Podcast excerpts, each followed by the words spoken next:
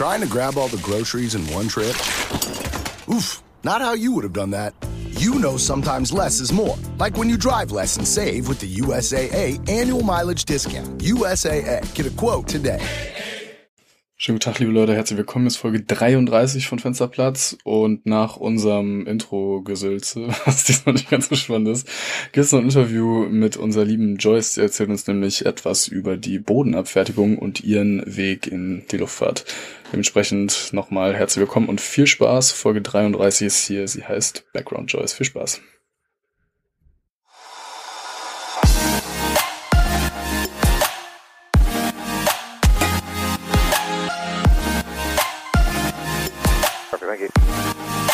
787, descent flight level 210. Descent flight level 210, American 787.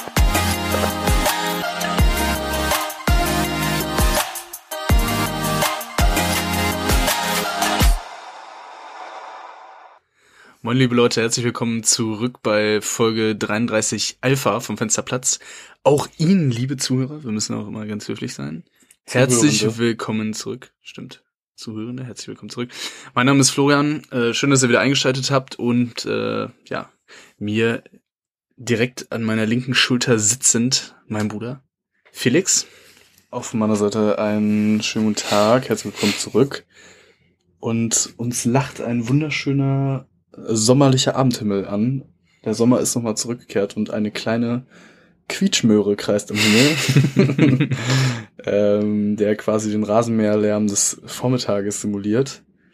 Und auch das haben wir in letzter Zeit fliegerisch äh, gemacht. Ich hatte vier Wochen Urlaub, das heißt, ich hatte mit Fliegen jetzt nicht ganz so viel am Hut, aber wir sind tatsächlich einmal mit einer Piper durch die geheizt. Ja, eigentlich war es unser erster gemeinsamer Flug sozusagen, außerhalb vom Simulator. Ja, stimmt. würde ich jetzt sagen. Ähm, beziehungsweise äh, ja, gut, ein. Kumpel, genau, ein Kumpel saß, äh, war auch noch mit dabei. Äh, der saß rechts neben mir, der wollte ähm, ja, sich das Ganze von vorne mal angucken, weil der überlegt, einen Flugschein zu machen. Da äh, war Felix dann natürlich ganz großzügig und äh, hat ihn vorne sitzen lassen. Du, du hast so ein SAP-Rating noch, ne? Eine Großherzigkeit war das meinerseits. Also, eine Großherzigkeit, ja. Du hast noch dein SAP-Rating, ne? Safe, ja. Ah, Und, stimmt, Anfang okay. dieses Jahres erneuert. Also du dürftest sogar auch noch äh, mit den kleinen Maschinen in Deutschland fliegen. Ich sollte nicht, aber ich dürfte. Wie ist denn das? Ihr hattet ähm, die FAA-Lizenz und EASA-Lizenz oder hattet ihr überhaupt eine, habt ihr überhaupt eine FAA, PPL oder? Hm, pff. nee, ich glaube nicht. Wir haben damals die EASA PPL gemacht. Okay. Du musst nichts umschreiben lassen oder so. Ja, also Felix hatte ja äh, sein äh, Initial Flight Training in äh, Amerika. Das heißt, äh, die haben ja die Federal Aviation Administration. Ich hoffe, dafür steht jetzt FAA. Bitte googelt das nicht nach. ähm, die da die Lizenzen ausstellen. Und hier in Europa ist das ja mittlerweile die EASA, die die Lizenzen ausstellt. Das heißt die Europäische Luftfahrtbehörde. Und äh, ja, man braucht, wenn man in Europa mit einem äh, in Europa registrierten Flugzeug durch die Gegend heizt, eigentlich eine EASA PPL, deswegen äh, war das die Frage, aber ja gut. Äh, zusätzlich zu der Lizenz braucht man dann immer noch die Berechtigung. Also äh, wenn wir jetzt hier mit unseren großen Verkehrsjets durch die Gegend heizen, heißt das nicht automatisch, dass wir mit den kleinen äh, einpropellerigen Maschinen auch das gleiche dürfen. Äh, wir haben aber beide die Berechtigung noch, beziehungsweise halten die aktiv und äh, ja, überlegen auch gerade wieder ein bisschen mehr privat zu fliegen. Und ich muss wirklich sagen, jetzt vor allem, wenn ich hier unseren malerischen äh, Sonnenuntergang hier auch äh, mal anschaue, das könnte ich mir eigentlich schon ganz gut vorstellen. Also, das hat schon Laune gemacht, würde ich sagen. Jo, ist ja leider nur ein teurer Spaß, muss man sagen, ne? Also man kann jetzt nicht jeden Tag drei Stunden fliegen gehen, leider. Da ist Fußballspielen oder Tennisspielen deutlich günstiger. Ja, das stimmt, wobei, das macht man ja jetzt noch nicht jeden Tag drei Stunden. Ähm, und ja, nicht. jetzt, wo wir jetzt äh, zu dritt geflogen sind, war es ja von den Kosten her echt überschaubar. Ne? Also ich sag mal, da jetzt irgendwie einmal im Monat so eine Stunde rumschrubben, äh, zu dritt, jetzt, weiß nicht, 50, 60 Euro kosten, das wäre jetzt noch machbar, würde ich sagen. Ja, klar, das schon. Ja. Spaß hat's auf jeden Fall gemacht. Macht natürlich für den, der fliegt, äh, würde ich jetzt mal einfach behaupten, am meisten Spaß. Äh, weil wir haben jetzt hier unser nächster Flugplatz, der ist jetzt auch nicht, ja, ich sag, er ist jetzt kein, äh, also nicht, keine drei Kilometer Landebahn ohne ansteigendes Gelände äh, drumrum. Also liegt so ein bisschen auf so einem Plateau. Ziemlich viel Wald davor. ein bisschen schmale, relativ kurze Bahn. Äh, das macht das Ganze dann natürlich auch nochmal so ein bisschen anspruchsvoller, sag ich mal. Und äh, ja, macht auf jeden Fall echt mega Bock. Also wenn man sich dann spontan mal überlegen kann, auch wo fliege ich denn jetzt hin? Ja, fliege jetzt mal hier links rum, dann gucken wir hier nochmal rechts ein bisschen und ein bisschen hoch, bisschen runter. Das ist natürlich eine Freiheit, die es bei der Linienluftfahrt schon äh, ja wahrscheinlich nie wirklich offiziell zumindest gab, aber früher ohne Flight Data Monitoring konnte man noch ein bisschen, bisschen freier durch die Gegend heizen. Äh, das haben die Dinger zum Glück noch nicht. Ähm, ja, vielleicht auch für den einen oder anderen ganz interessant. Also diese großen äh, Verkehrsflugzeuge, die haben eigentlich, also zumindest bei jeder größeren Airline, so ein Flight Data Monitoring installiert. Das heißt, da ist so ein äh, Flugspeicher, äh, der die ganzen Flugdaten aufzeichnet. Ich glaube sogar noch ein bisschen umfangreicher als äh, so eine Blackbox installiert. Und jedes Mal, wenn der Flieger dann wieder ähm, ja in seinen äh, in seine Heimatbasis einfliegt, dann wird das äh, per WLAN übertragen an die Server von der Airline und dann kann das auch ausgelesen werden, beziehungsweise es gibt so Algorithmen, die automatisch die ganzen Flugdaten äh, nach bestimmten Ausschlägen dann äh, überwachen. Also da geht's dann zum Beispiel auch darum, äh, wie stark ist der Flieger in die Kurve gegangen oder ist der Flieger zu schnell gerollt. Ein Vergehen, was mhm. auf uns schon mal vorkommen kann. Ähm, und ja, dann wird das halt unter Umständen dann auch untersucht, also je nachdem, wie groß diese äh, diese Abweichung von der Norm sozusagen war. Und ja, bei den kleinen Fliegern ist das nicht der Fall. Da kann man einfach frei durch die Gegend heizen und äh, ja, hat auf jeden Fall Laune gemacht. Und äh, ja, was ich auch immer wieder ganz interessant für, äh, finde, ist, dass ja das Fliegen mit diesen kleinen Kisten wirklich was ganz anderes ist als mit den großen. Ne? Funktioniert zwar physikalisch gleich, aber ja, es ist schon echt ein Unterschied. Ja, das stimmt, aber ähm, das ist, glaube ich, schon ganz gut, weil man einfach dieses Basic Flying ist ja trotzdem mehr oder weniger das gleiche. Also es ja, das stimmt. Fall, ähm, ich finde es auch tatsächlich anspruchsvoller, wenn du wirklich äh, sehr sauber und koordiniert fliegen willst mit diesen kleinen Maschinen, weil halt die Instrumente ja auch so ein bisschen zeitverzögert sind. Das heißt, dass man die so wirklich äh, konstant hält, ist, also finde ich ein bisschen schwieriger als jetzt Zumindest bei der 777. Die kann ja, man schon ein bisschen präziser fliegen und so, finde ich. Also ich halt auch auf ein, äh, ja, aber das ist ja auch alles eine Sache von Erfahrung, ne? Also wie lange bist du jetzt den Flieger tatsächlich schon geflogen? Ähm, und naja, von Hand würde ich sagen, deutlich mehr als die Triple. Also wir hatten ja in der Ausbildung genau den gleichen Flieger. Und ja, alleine dadurch, dass du halt viel anfälliger, anfälliger bist, auch für so Windböen und so. Also ich finde, wenn du mit, der, mit der Kleinkarre so wirklich akkurat fliegen willst, ist das schon nicht ohne. Ja, aber schon machbar. Also ja, natürlich. ja, gut, das ist ja, also keine Ahnung, du kannst es ja auch nicht, also insofern nicht vergleichen, dass du mit diesen kleinen Kisten ja meistens auch in unruhigerer Luft unterwegs bist, also ja, unterhalb der Wolken mit Thermik etc. pp. Und äh, wenn du jetzt bei einem Linienflieger in 6.000, 7.000 Fuß bist, naja, klar. das ist natürlich nochmal meistens was anderes zumindest. Ja. Ähm, ja, und du hast halt auch den Benefit von Fly-by-Wire und so, ne? Also zum Beispiel die 777, die hat auch so Gust Suppression und sowas.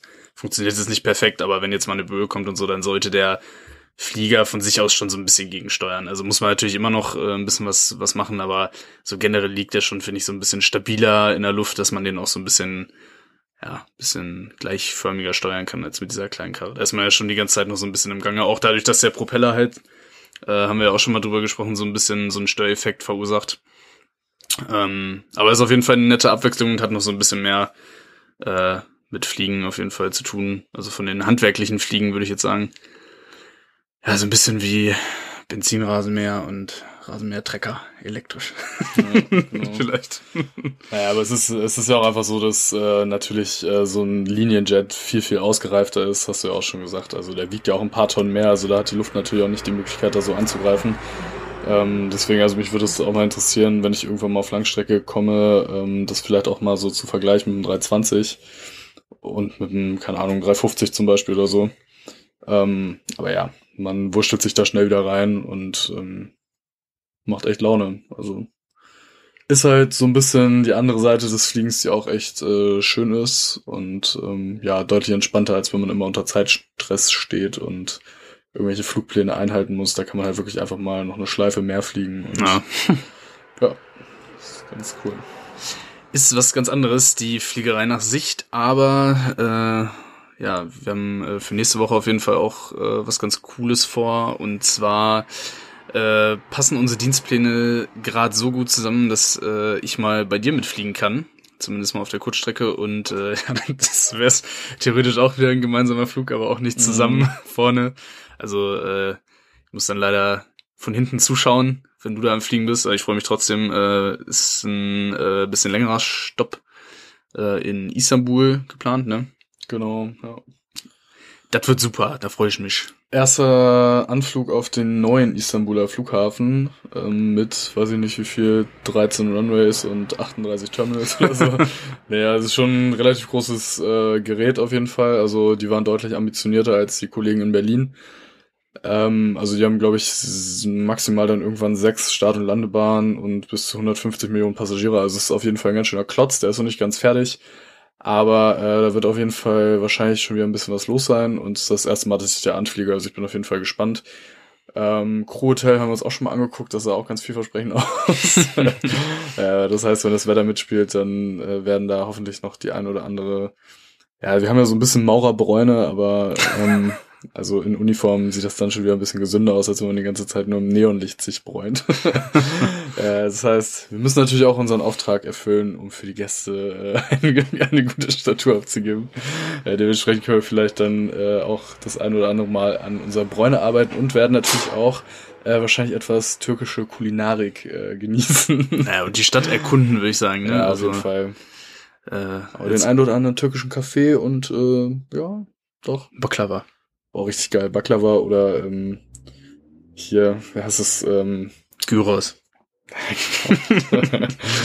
ähm, wie heißen denn diese Dinger mit Spinat drin? Börek?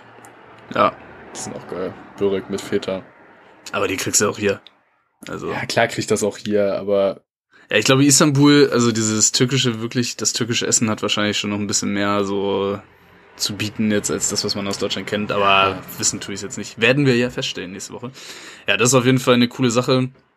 Ähm, das ist auch wirklich cool, dass äh, man durch den Job diese Möglichkeiten hat. Also ähm, bei uns läuft es jetzt so, dass äh, ich halt Standby dann mitfliege. Ähm, da haben wir ja die Möglichkeit über die Firma, dass wir ähm, uns auf Flüge, wenn noch Plätze frei sind, einbuchen können für einen ja, relativ geringen Preis. Und das ist natürlich auch ein äh, wirklich ja sehr nicer äh, Beigeschmack von dem Job. Und ähm, dass das jetzt auch dienstplanmäßig und so so passt, ja, natürlich umso besser mit so einem schönen Umlauf. Eine runde Sache, würde ich sagen. ja, und Gott sei Dank geht's ja mittlerweile auch als äh, Geimpfter ist man ja wieder meistens zumindest ohne Probleme in der Lage auch einzureisen. Ähm, das ist momentan auch in der Türkei relativ problemlos möglich. Und ja, das wird spannend auf jeden Fall. Es ist jetzt wieder Herbst, es neigt sich wieder gegen Winter. Also ich bin gespannt, wie sich das mit Corona darstellt. Ähm, morgen habe ich die letzten Einsatz auch im Impfzentrum. Da werde ich ja dann auch mal sehen, inwieweit das jetzt mit der Impfquote tatsächlich fortgeschritten ist. Äh, mittlerweile ist Deutschland ja so ein bisschen zum Impfmuffel mutiert, aber ja. Mal sehen. Also äh, Kanada habe ich jetzt äh, gelesen, macht auch die Grenzen wieder auf für geimpfte Reisende. Singapore Airline, äh, Singapore Airline, sorry, Singapur will ähm, auch so ein Korridor jetzt mit der EU zumindest ermöglichen, dass da auch geimpfte Reisende ohne Quarantäne einreisen dürfen. Also es zeigt sich schon, Das dass hoffentlich auch. ja, also es zeigt sich mittlerweile, Gott sei Dank, dass zumindest für geimpfte ähm, Reisende das ähm, Reiseerlebnis wieder nahezu das gleiche wird wie vor Corona. Und ja, dann ist auch bald Wahl und das wird mit Sicherheit auch nicht ganz unspannend, was der Luftverkehr da erdulden muss danach. Bin mal gespannt. Wer dann äh, letztendlich Merkels Zepter erbt, ne? Da bin ich auch gespannt, ja. Aber das ist alles noch in der Zukunft. Ich würde sagen, ähm, Das Wir gehen dann mal- in Zukunft sich. wir gehen nochmal ganz kurz äh, in die Vergangenheit und sagen schon mal vielen Dank für die Spenden an Cargo Human Care. Äh, wir hoffen, dass euch die Folge mit Focco gefallen hat. Also äh, ich habe es mir danach auch nochmal angehört und äh, ja, ich fand das Interview wirklich äh, sehr, sehr cool. Also echt ein äh, sehr sympathischer äh, Mensch, der ja auch ähm, persönlich natürlich viel erreicht hat mit seinem Traumjob, aber gleichzeitig auch äh, ziemlich viel zurückgibt, ja immer noch. Mm, ja, auf jeden Fall vielen Dank an Focco für seine Arbeit und ähm, auch nochmal vielen Dank an das Interview. Danke an euch, dass äh, ja, ihr das Vielen Dank an das Interview. Bitte? Du hast gerade gesagt, vielen Dank an das Interview. Nee, an Focco für das Interview habe ich Ach gesagt. so. Ja, du hast gesagt, ja, ist egal.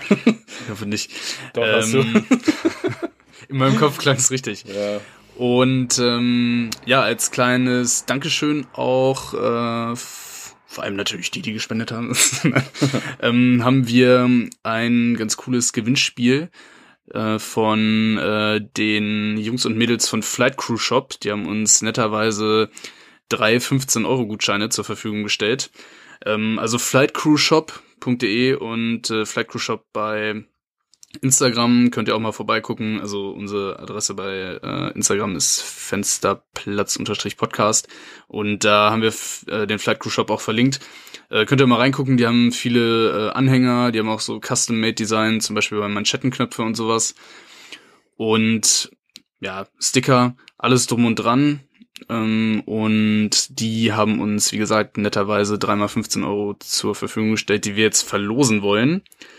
Und zwar haben wir uns dafür überlegt, um nochmal so ein bisschen diesen äh, Bogen zurückzumachen zu dem Interview, als äh, eine kleine Gewinnspielfrage. Ähm, in welchem Land hat Cargo Human Care sein, äh, seine ursprünglichen Tätigkeiten aufgenommen?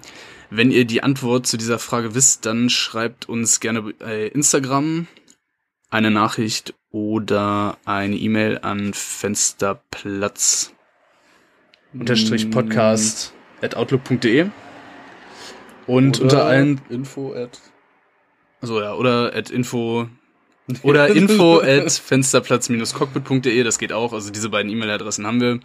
Beides geht. Und ja wenn ihr da die Antwort wisst lasst uns das gerne zukommen. Wir werden jetzt wenn die Folge rauskommt dann auch noch mal in dem Instagram Post darauf verweisen und dann hoffen wir, dass wir da drei Leute glücklich mitmachen und würden uns natürlich auch freuen, wenn ihr den Flight Crew Shop dann auch fleißig abonniert, die Instagram-Seite. Und wenn ihr zusätzlich noch irgendwie was haben wollt oder wenn ihr nichts gewinnt und dann trotzdem was Cooles gefunden habt, dann darüber auch bestellt. Vielen Dank an Flight Crew Shop auf jeden Fall dafür, dass sie uns das zur Verfügung gestellt haben. Danke an euch fürs Mitmachen. Und dann würde ich sagen, machen wir das Ding schon mal äh, von unserer Seite jetzt aus dicht. Äh, machen weiter mit dem Interview mit Joyce. Da wünschen wir euch auch ganz viel Spaß. Und das war's von meiner Seite. Vielen Dank fürs Zuhören. Bis zum nächsten Mal. Genau, ich äh, schließe mich den netten Worten an Focco und auch an den Flight Crew Shop an. Und genau, jetzt haben wir für euch ein Interview aufgezeichnet mit Joyce. Die kennt ihr schon aus der Folge über Flugangst. Da hat sie uns dankenswerterweise auch ähm, live sogar zur Verfügung gestanden. Das könnt ihr euch immer noch bei uns auf der Instagram-Seite auch ansehen, die Aufzeichnung davon. Joyce ist Hubmanagerin und ähm, damit ein Teil der ja, Bodendienste beziehungsweise Managerin am Boden für Bodenprozesse, die da stattfinden. Ähm, gleichzeitig erzählt sie uns aber auch, wie sie überhaupt in die Luftfahrt gekommen ist. Das ist bei ihr nämlich auch interessant, denn sie hat in der Modebranche angefangen und äh, dann irgendwann durch, ja, im Prinzip so einen Nebenjob am Flughafen den Einstieg gefunden und ist jetzt mittlerweile, ähm, hat sich da wirklich ähm, eine sehr gute Position erarbeitet und äh, macht nebenbei sogar noch ähm, ein oder betreut ihr eigenes Modelabel Label und hat eine Social Media Agentur. Also eine sehr spannende Persönlichkeit ebenfalls und mit Sicherheit auch jetzt für den einen oder anderen sehr interessant, den vielleicht die Bodenprozesse interessieren, die hinter so einem Flug stecken. Denn das ist wirklich jetzt auch gerade in Corona sehr, sehr anspruchsvoll und äh, sehr, sehr komplex geworden. Und äh, da hat Joyce uns mal einen Einblick gewährt. Also sehr, sehr spannendes Interview. Dabei wünsche ich euch ebenfalls ganz viel Spaß. Und dann freue ich mich, wenn wir uns beim nächsten Mal wieder hören bei Folge 34. Macht's gut, haut rein, bis dann, ciao.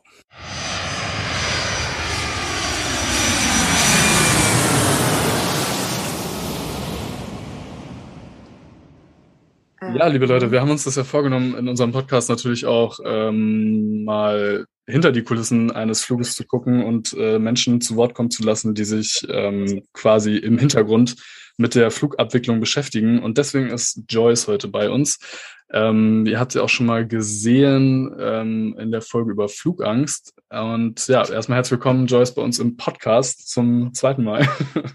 Ja, vielen Dank für die erneute Einladung. Ja, sehr gerne. Ähm, ich würde direkt äh, tatsächlich äh, mal damit starten, was eigentlich deine ähm, Aufgabe sozusagen im Bereich Luftfahrt ist. Also offiziell nennt sich das Ganze ja Hub-Managerin, also du bist Leitung für Disposition im Prinzip. Aber vielleicht kannst du mal so in eigenen Worten beschreiben, was du da eigentlich den ganzen Tag machst, damit sich der Hörer auch mal vorstellen kann, äh, wie das so im Hintergrund auch abläuft. Also es ist ja immer interessant, wie viele Fäden auch zusammenläufen eigentlich. Ne? Viele Ja, sehen immer nur die Kabinencrew und Cockpit, was da ein bisschen was macht. Vielleicht noch das Gatepersonal, aber es ist ja eigentlich so, dass ganz viele Dienstleistungen auch im Hintergrund irgendwie koordiniert werden müssen und dafür sind ja, es ist sehr wichtig, dass jemand irgendwie den Hut auf hat. Ne? Ich äh, bin dafür da, ähm, dass in den ähm, Abflughallen ähm, und auch an den Servicecentern äh, immer genügend Personal sitzt, ähm, beziehungsweise überhaupt Personal sitzt, ähm, dass die Gates besetzt werden mit äh, Gate-Personal, mit ähm, ähm, zuständigen Führungskräften, die halt für den Flug zuständig sind. Ähm, ich bin dafür zuständig, dass ähm, Empfänge organisiert werden, wenn zum Beispiel Maschinen zu spät sind. Ähm, und das ist eigentlich so das Grobe, was wir machen. Nebenbei machen wir dann auch noch Flugvorbereitungen für den nächsten Tag oder für den Tag jetzt. Jetzt gerade ähm, war halt ähm, die Afghanistan-Situation sehr aktuell, wo eben auch noch viele Sonderaufgaben auf uns zukamen, wo halt organisiert werden musste. Ähm, und genau, also das so im Groben und Ganzen. Und dann kommt halt noch ganz viel Admin auf uns zu. Ich sitze aber eigentlich in einem Büro, im Großraumbüro, neben mir die beiden Abteilungen, die halt für mich arbeiten und ähm, dort koordinieren. Vielleicht für jemanden, der jetzt nicht so einen Überblick hat, hast du irgendwie so eine grobe Ahnung, wie viele Dienstleister um so einen Flug eigentlich beschäftigt sind? Also wie viele Partnerfirmen man da irgendwie noch mit äh, beaufsichtigen muss, dass da wirklich jeder zur richtigen Zeit am richtigen Ort ist? Also wir haben, ähm, wir haben ja mehrere Prozesse, ähm, die da im Hintergrund laufen. Das sind einmal die Gate-Prozesse, das sind die Hallenprozesse, ähm, das sind Dienstleister, das ist die Bundespolizei, das ist, ähm, das sind Doc-Checker, also die für uns Dokumente äh, kontrollieren. Also es ist ein Riesenapparat. Ich sehe das immer an den ganzen Nummern, die wir halt vor uns auf dem Schreibtisch liegen lassen äh, liegen haben. Und ähm, das ist eine Menge. Also das kann man sich gar nicht vorstellen. Klar, ein Passagier, der halt einfach nur zum Flughafen kommt und äh, seine Bordkarte zieht, wahrscheinlich dann noch an einem Automaten äh, und dann halt direkt zum Gate geht und dann einsteigt, kriegt natürlich mit gar nicht mit, so rum, ähm, was für Prozesse dahinter sind, äh, dass das überhaupt alles so läuft. Und das sind natürlich dann auch die Automatenbetreuer, das sind äh, die Kollegen, die halt ähm, in der Halle stehen und äh, diese Automaten betreuen, die gucken, äh, steht der Passagier richtig. Ähm, also es ist eine Menge. Mhm. Ähm, ähm, auch die Service Center, die eben in den Gate-Bereichen sind, ähm, da sind ja auch noch mal Leute drin. Da ist ähm, der die Flughafengesellschaft mit drin, die ja natürlich auch ähm, Vermieter ist des Ganzen. Ähm, also es sind ja, eine Menge Nummern, die wir anrufen müssten oder müssen äh, tagtäglich. Manche halt mehr, manche weniger. Das Genau. heißt, da läuft immer noch ziemlich viel so ähm, quasi mit Telefonieren und also was, was ich mir halt immer relativ anspruchsvoll vorstelle, ähm, wenn alles so rein nach Flugplan laufen würde, wie es geplant ist, dann wäre es ja eigentlich relativ easy, weil dann könnte man sich ja gut drauf einstellen. Aber das Problem ist ja dann wirklich, wenn dann mal irgendwie ein größerer Delay oder sowas äh, vorkommt, und dann ist es schon so, dass die meisten Prozesse dann noch irgendwie so händisch umgestellt werden müssen. Also, keine Ahnung, du rufst dann zum Beispiel äh, vielleicht beim Gatepersonal an und sagst, der und der Flieger, der kommt jetzt erst 30 Minuten später, äh, bitte dann erst 30 Minuten später wen hinschicken. Oder wie kann man sich das dann vorstellen? Ähm, äh, Jein, also ähm, teilweise werden dann eben die Aufträge der Kollegen verschoben oder angepasst. Ähm, und ähm, ihr, ihr merkt das ja selber, wenn ihr im Cockpit sitzt und irgendwie äh, auf die Gäste wartet, ähm, wie viele Leute euch da eigentlich kontaktieren. Gerade du, Felix, ähm, jetzt wahrscheinlich auch in letzter Zeit. Wenn da kleine Verzögerungen im Ablauf sind, das hat meistens auch eine große Auswirkung auf äh, die Abflugzeit oder Verspätungen. Und unser Ziel ist natürlich, ähm, jeden Flieger so pünktlich wie möglich auszunehmen, zum Beispiel, die das halt beeinträchtigen. Ähm, und da muss man halt dann wirklich ähm, ja diese Kette abtelefonieren. Ähm, diese, das sind ja Prozesse, die vorgeschrieben sind, um dann eben zu gucken, dass man eben retten kann, was, was möglich ist. Also es ist jeder, also wenn es glatt geht, ja, dann, dann ist alles in Ordnung, aber man weiß es halt nie. Ne? Das ist immer kurzfristig und dann heißt es eben ganz schnell handeln. Das ist so die Herausforderung. Es ist, glaube ich, äh, tatsächlich so auch die Erfahrung, die ich jetzt so im Alltag mache. Wenn das Kind mal in den Brunnen gefallen ist, dann ist es sehr schwierig, das wieder rauszuholen. Ähm, ja. Das ist halt genau das Problem, dass diese ganzen Abläufe ja bestenfalls ineinander greifen. Und ähm, ich meine, wir sind ja dann immer nicht der einzige Flieger und der Catering-Fahrer muss auch nicht nur uns beliefern, sondern danach noch drei Flieger. Und wenn wir dann da aus der Reihe tanzen, weil wir zehn Minuten zu spät sind, dann bringt das halt dieses ganze Gerüst natürlich irgendwie zum Einstürzen. Ne? Oder relativ schnell. Also da muss man halt wirklich, ähm, ja, es muss halt alles sehr, sehr gut koordiniert werden. Und das ist, glaube ich, vielen Fluggästen dann auch immer nicht so bewusst, wie viel eigentlich so im Hintergrund äh, abläuft. Ja. Ähm, du hast ja im Vorgespräch auch mal erzählt, dass jetzt auch diese neuen Corona-Auflagen ähm, genau. herausfordernd sind. Ähm, also ich kann mir jetzt vorstellen, oder kann sich auch jeder Zuhörer eigentlich vorstellen, äh, wenn jetzt so ein Jumbo nach, ähm, gut, Amerika ist jetzt zu, aber nehmen wir mal an, ein Langstreckenflieger wie der Jumbo, wo über 400 Gäste reingehen, da muss ja im Prinzip dann für jeden Airline-seitig festgestellt werden, ist derjenige überhaupt ähm, oder darf derjenige dann am Zielort überhaupt einreisen. Ne? Jetzt mit diesen Richtig. ganzen äh, Einreisebeschränkungen, die sich ja teilweise auch über Nacht ändern, äh, wie stellt man das denn sicher? Also da kann man ja im Moment wahrscheinlich auch wenig digitalisieren, sondern es muss ja wirklich alles händisch irgendwie geprüft werden, ne? Genau, also wir haben ähm, einen Dienstleister, der für uns an den äh, brisanten Fliegern auch die Dokumente checkt. Wir haben ein, ein Ampelsystem, sage ich mal, wo wir halt auch sagen, manche Länder ähm, oder manche Destinationen müssen halt nicht mehr gecheckt werden. Man zahlt sehr hohe Strafen, äh, wenn Gäste einreisen, jetzt zum Beispiel nach China oder sonst irgendwohin, ähm, und die halt nicht alle Papiere haben, die sie haben sollten und dann halt wieder zurückgeschickt werden. Das heißt, es ist dann nicht nur ähm, die Kosten für halt die Rückreise, die ungewollte, sondern eben auch noch die Auflagen äh, von der jeweiligen Regierung, die dann auf die Airline zukommen. Ähm, deshalb ähm, hofft man da immer so ein bisschen auf das Verständnis der Passagiere, äh, wenn man dann eben sagt, sie müssen halt ähm, einen negativen Corona-Test von bestimmten äh, ja, Testzentren ähm, vorlegen. Ansonsten kann man sie halt nicht mitnehmen. Ähm, aber es gab eben auch viel Ärger am Gate. Also viel Unverständnis. Ähm, klar, jeder wollte weg und das halt so kurzfristig wie möglich. Ähm, aber wie gesagt, also dann äh, ist es halt schwer, wenn man halt sich vorher nicht informiert hat, wie halt die, die Regeln sind und ähm, welche Dokumente man haben muss. Aber wie gesagt, da sichern wir uns ab mit ähm, Checkern, also mit einem Dienstleister, der halt da auf die Papiere guckt. Läuft denn das äh, bei euch ab mit diesen äh, Einreisebestimmungen? Also scannt ihr die regelmäßig dann durch oder kriegt ihr von den entsprechenden ähm, ja, weiß nicht, Luftfahrtämtern der äh, Länder, die ihr anfliegt oder so, dann auch sozusagen eine E-Mail, ey, pass auf, wir haben jetzt die und die neue Regel implementiert, bitte das und das umsetzen oder? Ja, genau so. Auch teilweise von den Stationen selber, äh, die dann schon ja. eher die Info hm. haben äh, und müssten die dann natürlich auch sehr zeitnah umsetzen. Das ist halt die Herausforderung. Hm. Ne? Also teilweise sind das Änderungen, die halt äh, schon einen Flug betreffen, der an dem gleichen Tag geht wo dann aber auch die Passagiere vielleicht gar nicht drauf äh, vorbereitet sind. Mhm. Ähm, da kann man sich natürlich vorstellen, äh, dass es dann öfters mal am geht, dann zu ähm, Situationen kommt, wo halt jemand da bleiben muss, der ja. Sich gut vorbereitet hat, aber nur weil das Land halt in dem Moment dann eben seine Einreisebestimmung ändert, äh, er da nicht mitgenommen werden kann. Ähm, aber ansonsten, ähm, es ist halt schon eine Herausforderung für die Kollegen, die halt teilweise noch auf Kurzarbeit sind, ähm, sich dann immer wieder neu zu informieren, wenn sie halt zum Dienst kommen. Und das halt auch sehr kurzfristig.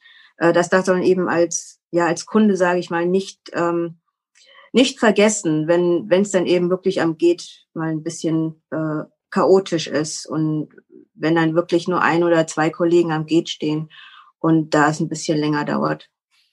Ist es denn so, dass äh, das Gate-Personal zum Beispiel auch ähm, sich qualifizieren muss für Langstreckenflüge oder kann da jeder alles machen? Mm, also theoretisch, wenn keine äh, gesundheitlichen Einschränkungen sind, kann eigentlich jeder alles machen. Okay, also es ist jetzt nicht so, dass man für, für einen Langstreckenflieger spezielle Schulungen nochmal braucht oder so? Mm, nein, nee? nein. Okay. Also vom Prinzip her ist es alles gleich. Es sind natürlich andere Prozesse bei einem Langstreckenflieger ähm, sei es beim Boarding-Prozess ähm, oder eben auch bei dem Vorcheck. Aber ansonsten ist es die gleiche Ausbildung. Hm. Äh, apropos Ausbildung, ähm, du hast ja die Ausbildung gemacht zur Luftverkehrskauffrau. Richtig. Wie, also darunter Luftverkehrskauffrau hört sich ja erstmal so ein bisschen so nach alles und nichts an. Kannst du mal äh, beschreiben, was, was man für Inhalte da während der Ausbildung so mitnimmt? Oder worum es da eigentlich geht? Ähm, also es ist bei mir schon eine Weile her und ich denke mal, äh, dass der Lernplan da sich um einiges äh, geändert hat. Ähm, aber als ich damals ähm, die Ausbildung gemacht habe, ähm, es war ein, ein Fernstudium ähm, eben bei der Gesellschaft, bei der bei der Airline ähm, und man hatte dann eben so, hm, ich sag mal Anwesenheitsblöcke ähm, das heißt also, es gibt die Ausbildung nochmal ähm, als zweijährige Ausbildung. Ich habe sie halt in äh, theoretisch sechs Monaten gemacht. Nur kam dann eben der 11. September dazwischen, da wurde es ausgesetzt. Ähm, und äh, vom Inhalt her, klar, es ist viel Buchhaltung, ähm, weil es ist ja eine kaufmännische mhm. Ausbildung. Ähm, es war aber auch sehr viel Interessantes über ähm, das Fliegen selber. Also was mich halt interessiert hat, und das war eigentlich auch der Grund gewesen, warum ich diese Ausbildung gemacht habe, war halt meine Flugangst. In der Hoffnung, äh, ich, ich kapiere, wie die Dinger oben bleiben. Ja. Ähm, das war dann leider Gottes nur ein, äh, ein kleiner Teil der ganzen Ausbildung. Ähm, und ich verstehe es immer noch nicht. Aber ja, nicht. Ähm, ja gut, ihr sitzt vorne. Aber ähm, nein, es ist auf jeden Fall eine Ausbildung, ähm, die man schon äh, machen sollte, wenn man halt in der Branche irgendwas machen möchte. Selbst wenn man ähm, nicht vorhat, für eine Airline zu arbeiten, ist es aber trotzdem halt irgendwie in der Touristikbranche bleiben möchte, ist es immer eine Ausbildung, die auf jeden Fall viel einem mitgibt. Ähm, wir hatten halt ähm, viel auch internes ähm, gelernt, zum Beispiel halt Ticketing und halt die Check-in-Prozesse, Gate-Prozesse, die Operation-Prozesse. Wir haben, äh, wir durften einmal im, im Cockpit mitfliegen. Damals wir durften bei den Flugbegleitern mithelfen für eine Strecke. Ähm, also es ist äh, sehr lehrreich, ja, doch. Mhm. Auf jeden Fall. Das ist richtig cool. Ähm, vielleicht kannst du noch einmal erzählen, äh, du hast ja dann bei eigentlich in Düsseldorf angefangen bei einem, äh, ja, wie sagt man, Bodendienstleister eigentlich, ne?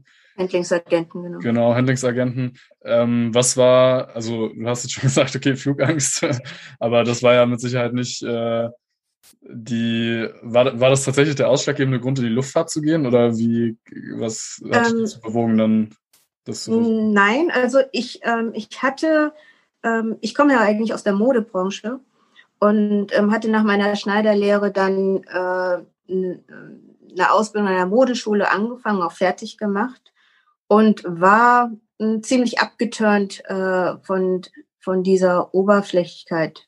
Also die Modebranche hat was ganz anderes als zum Beispiel die Airline-Branche. Und ähm, ich habe mich so ein bisschen nach ähm, was Persönlichen, nach Menschen, nach was Sozialen gesehnt. Und äh, weil Fliegen halt immer so ein Ding war, wo ich gedacht habe, wow, das ist so ein bisschen Freiheit, hatte ich mich da halt beworben, habe das so als Nebenjob angefangen äh, und habe das dann auch nach meiner Modeausbildung äh, weitergemacht, weil es einfach wirklich ein totales Kontrastprogramm war. Also zum einen war es natürlich äh, die Möglichkeit, halt äh, günstig zu fliegen ähm, und eben auch gut wegzukommen, je nachdem. Das ging damals noch. Da, mhm. da ähm, äh, ist heute ein bisschen äh, schwerer, aber ähm, damals hatte man eben noch die Möglichkeit, ähm, halt auch mit anderen Airlines zu fliegen und so ein bisschen die Welt kennenzulernen. Ähm, und das war eigentlich so ein bisschen der Grund. Also die, die ähm, Zwischenmenschlichkeit zwischen, also in, in der Touristikbranche überhaupt ist nochmal anders als in der Modebranche. Der Zusammenhalt auch halt äh, bei unserer Airline ähm, ist ja schon sehr groß, sag ich mal. Man, man grüßt sich untereinander, auch wenn man sich nicht kennt, ähm, weil man sich halt einfach, ja, connected fühlt ähm, durch die Uniform. Ähm, und das hat, glaube ich, die Airline ziemlich gut hingekriegt, dass da die Identity, äh, die Brand Identity sehr gut ist. Wir hoffen, äh, dass es tatsächlich äh, so bleibt. Also ich habe so ein bisschen das Gefühl, das Tal der Tränen des puren Kapitalismus ist so ein bisschen durchschritten mittlerweile wieder. Also es wird ja wieder ein bisschen mehr Wert auch Mhm. gelegt auf Mitarbeiterbindung, auf äh, diese ja, Soft Skills, die dann auch jetzt im Management langsam ankommen. Ich habe jetzt gestern eine ganz interessante Reportage gesehen, da ging es um SAP, um den Personalchef, ähm, der jetzt halt sogar eine App entwickeln lässt für seine Mitarbeitenden, damit die ihre Hunde während der Arbeitszeit betreut haben und so untereinander. Also mega cool. Ähm, ist eine Empfehlung ZDF-Mediathek, wie wir, also die stellen Firmen vor, die halt innovative Personalbindungssachen machen, beziehungsweise einfach sich um ihre Mitarbeiter kümmern. Also sehr cool. Aber das stimmt, also Ja. dieser Spirit ist halt auch was, was extrem wichtig ist. Ne? Also ich kenne das von Southwest zum Beispiel aus den USA.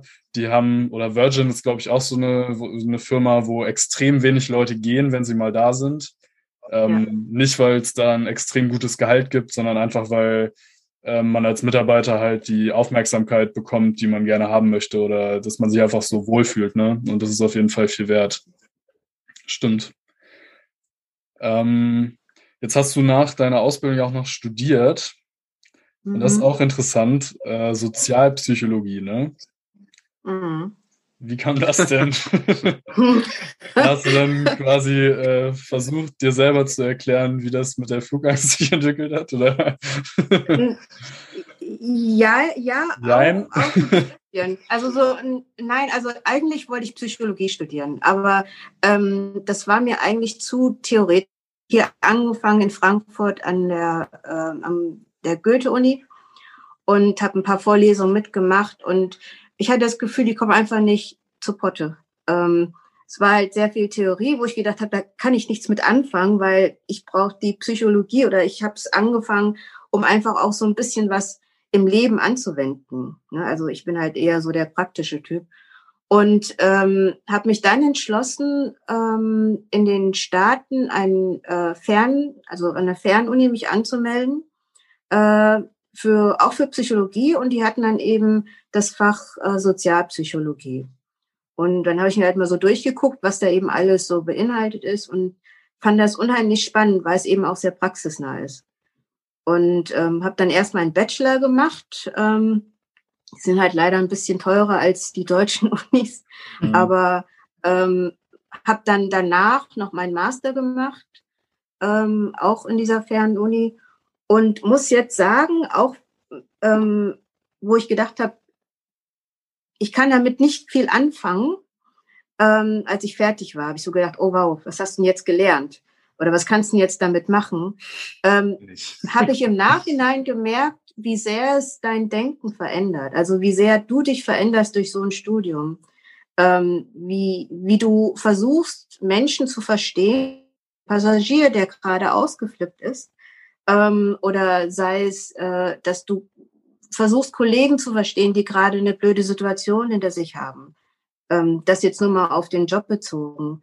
Ähm, also dieses, dieses Reinfühlen in andere und dadurch halt deine eigenen Gefühle so ein bisschen ähm, runterzuschrauben, weil man ist ja immer sehr impulsiv, ne? man reagiert ja auf eine Aktion und hat dann eben seine Gefühle nicht unter Kontrolle. Und dieses Sozialpsychologiestudium hat mir halt einfach geholfen, ähm, mal ein bisschen mehr drauf zu achten, warum macht dieser Mensch das? Was hat es ausgelöst in ihm? Und dann ähm, ja, entwickelst du so eine Art Verständnis für diesen Menschen und kannst ganz anders drauf reagieren. Also es ist wirklich was, was man im Kundenservice, im, im Umgang mit Kunden ähm, auf jeden Fall gut benutzen kann. Und ich bin froh, dass ich es gemacht habe, weil letztendlich sind das ja auch so Soft Skills, wie du halt sagst, die dich dann auch, auch im Beruf weiterbringen. Mhm. Ja, auf jeden Fall. Ähm, jetzt war es ja tatsächlich so während Corona, dass wir alle von Kurzarbeit betroffen waren. Ähm, ich habe ja auch ein bisschen was äh, gemacht und du hast ja vorher schon was gemacht. Also du hast ähm, schon erzählt, du warst, äh, hast eine ja, Schneiderlehre gemacht und hast dein eigenes äh, Modelabel im Prinzip. Ähm, und hast jetzt aber nochmal quasi einen Step weitergemacht und Ja. ähm, hast jetzt quasi oder bist jetzt so sozusagen Agenturchefin, wenn man das so sagen kann, für Social Media. Ähm, Richtig. und ja, auch mega spannend. Vielleicht kannst du da auch mal was äh, drüber erzählen, weil da kommt ja dann auch wieder alles zusammen. Ne? Dein Sozialwissenschaft, äh, äh, dein Sozialpsychologiestudium, die kaufmännische Seite, die du ja auch irgendwie gelernt hast. Also da kann man dann auch Ja. seine ganzen Skills quasi anwenden. Ne? ähm, die Situation, also wo man halt Anzüge tragen konnte, ähm, die gab es halt dann nicht mehr, wegen dem Lockdown und der ersten, zweiten Welle. Und ähm, ich hatte damals ähm, mir dann Mitbewerber angeguckt, die eben weiterhin Werbung gemacht haben und habe gedacht, das kann ich nicht machen. Also das war einfach moralisch nicht möglich, da noch weiterhin irgendwie Werbung zu machen für, äh, für Anzüge, ähm, wenn im Moment der Fokus ganz woanders liegt ne, weil, weil Menschen erkranken und ähm, werden halt äh, eingeschränkt in ihrer Freiheit. Und dann habe ich äh, damals angefangen, äh, Masken zu nehmen, so Stoffmasken. Und habe die halt für einen guten Zweck ähm, genäht ähm, mit ähm, einer Kollegin, die einen, ähm, einen Unverpacktladen hatte. Und wir haben halt dann das Geld einer Organisation, die halt im Bahnhofsviertel ähm, Essen verteilt, dann halt gespendet. Also es war wirklich, ähm, wo ich halt auch nichts irgendwie eingenommen habe, sondern es war wirklich nur einfach für mich, einfach um was Gutes zurückzugeben. Und ähm, davor hatte ich aber schon ziemlich viel ähm, Marketing für meine eigene, für mein eigenes Modelabel gemacht und viel Social Media, so dass ich da auf jeden Fall schon Vorkenntnisse hatte. Und dann kam halt ähm, ein paar Freunde auf mich zu, die eben auch selbstständig waren und hatten eben gefragt, ob ich ihnen vielleicht irgendwie ein paar Tipps geben kann, äh, wie sie mit ihrer Social Media umgehen. Und habe da so, ja, hier mal ausgeholfen, da mal ausgeholfen. Und dann kam ähm, kurz vor Corona der erste richtige Kunde auf mich zu und fragte mich, ob ich halt für ihn die Social Media machen könnte. Gerade jetzt so kurz vor Corona. Er hat das wohl auch schon ein bisschen äh, verstanden, dass man gerade jetzt halt unheimlich viel Präsenz zeigen müsste während äh, dem Lockdown, weil natürlich die ganzen Leute online sind. Und das hat sich dann ziemlich gut entwickelt, so dass ich also jetzt ähm, einen Angestellten habe ähm, und es ist gerade am wachsen. Das äh, ist also das, was ich jetzt noch so nebenbei mache, wo wir halt noch auf Kurzarbeit sind und ähm, was man aber auch noch machen kann, wenn man dann eben wieder ganz normal ähm, arbeitet, weil es ja eigentlich wirklich nur vom Handy aus ist. Hm. Nice. Ja, ähm, wir haben das Interview jetzt so ein bisschen aus Zeitgründen so ein bisschen reinquetschen müssen. Äh, deswegen ähm, würde ich sagen, vielen Dank, dass du uns einen Einblick gegeben hast in deine sehr interessante Vita. Äh, da gibt es auf jeden. Fall, ähm, ja, also auch für die Zuhörer natürlich immer mega interessant, ähm, dass es einfach nicht immer dieser gerade Weg ist, äh, ich will in die Luftfahrt, sondern man kann da über ganz viele verschiedene Umwege hinkommen und nur weil man in der Luftfahrt ist, heißt es auch nicht, dass man nicht seinen Horizont noch erweitern kann. Ähm, also vielen Dank. Ähm, Thema Flugangst haben wir jetzt mal so ein bisschen rausgelassen. Du hast ja mittlerweile eine Bahncard 100. Ich weiß nicht, ob ich damit so leben kann, aber Ich arbeite noch an meiner Flugangst. Ich komme Genau. dann nochmal auf dich zu. sehr gut. Aber der Deutschen Bahn sei es auch gegönnt. Die brauchen ja jetzt wahrscheinlich auch die eine oder andere Mark, damit sie ihre Lokführer bald bezahlen können. Wie auch immer. hör auf, ja. Genau. Ähm, ja, dementsprechend äh, ganz vielen Dank für deine Zeit und ähm, ja wir verlinken Dank. auf jeden Fall gemacht. alle Insta-Channels, die wir von dir haben, auch äh, unter dem Post, damit die Leute dich dann äh, auch auf Social Media verfolgen können. Also vielen Dank, Joyce. Ich habe zu danken. Mach's Bis gut. dann. Jo. Vielen Dank.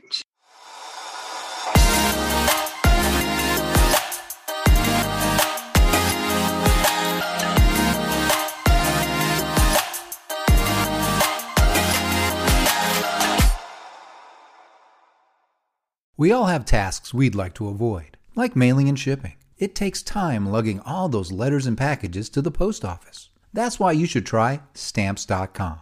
For 25 years, Stamps.com has made mailing and shipping easy. You get all the services of the post office right on your computer, anytime. No traffic, no waiting, no hassle. Plus, you save money with discounts up to 84% on USPS and UPS. With stamps.com, all you need is a computer and printer.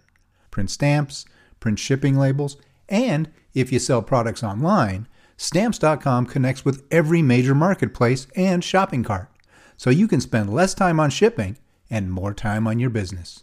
Get started with stamps.com today. Sign up with promo code PROGRAM for a special offer that includes a four week trial, plus postage and a digital scale. Just go to stamps.com and enter code PROGRAM.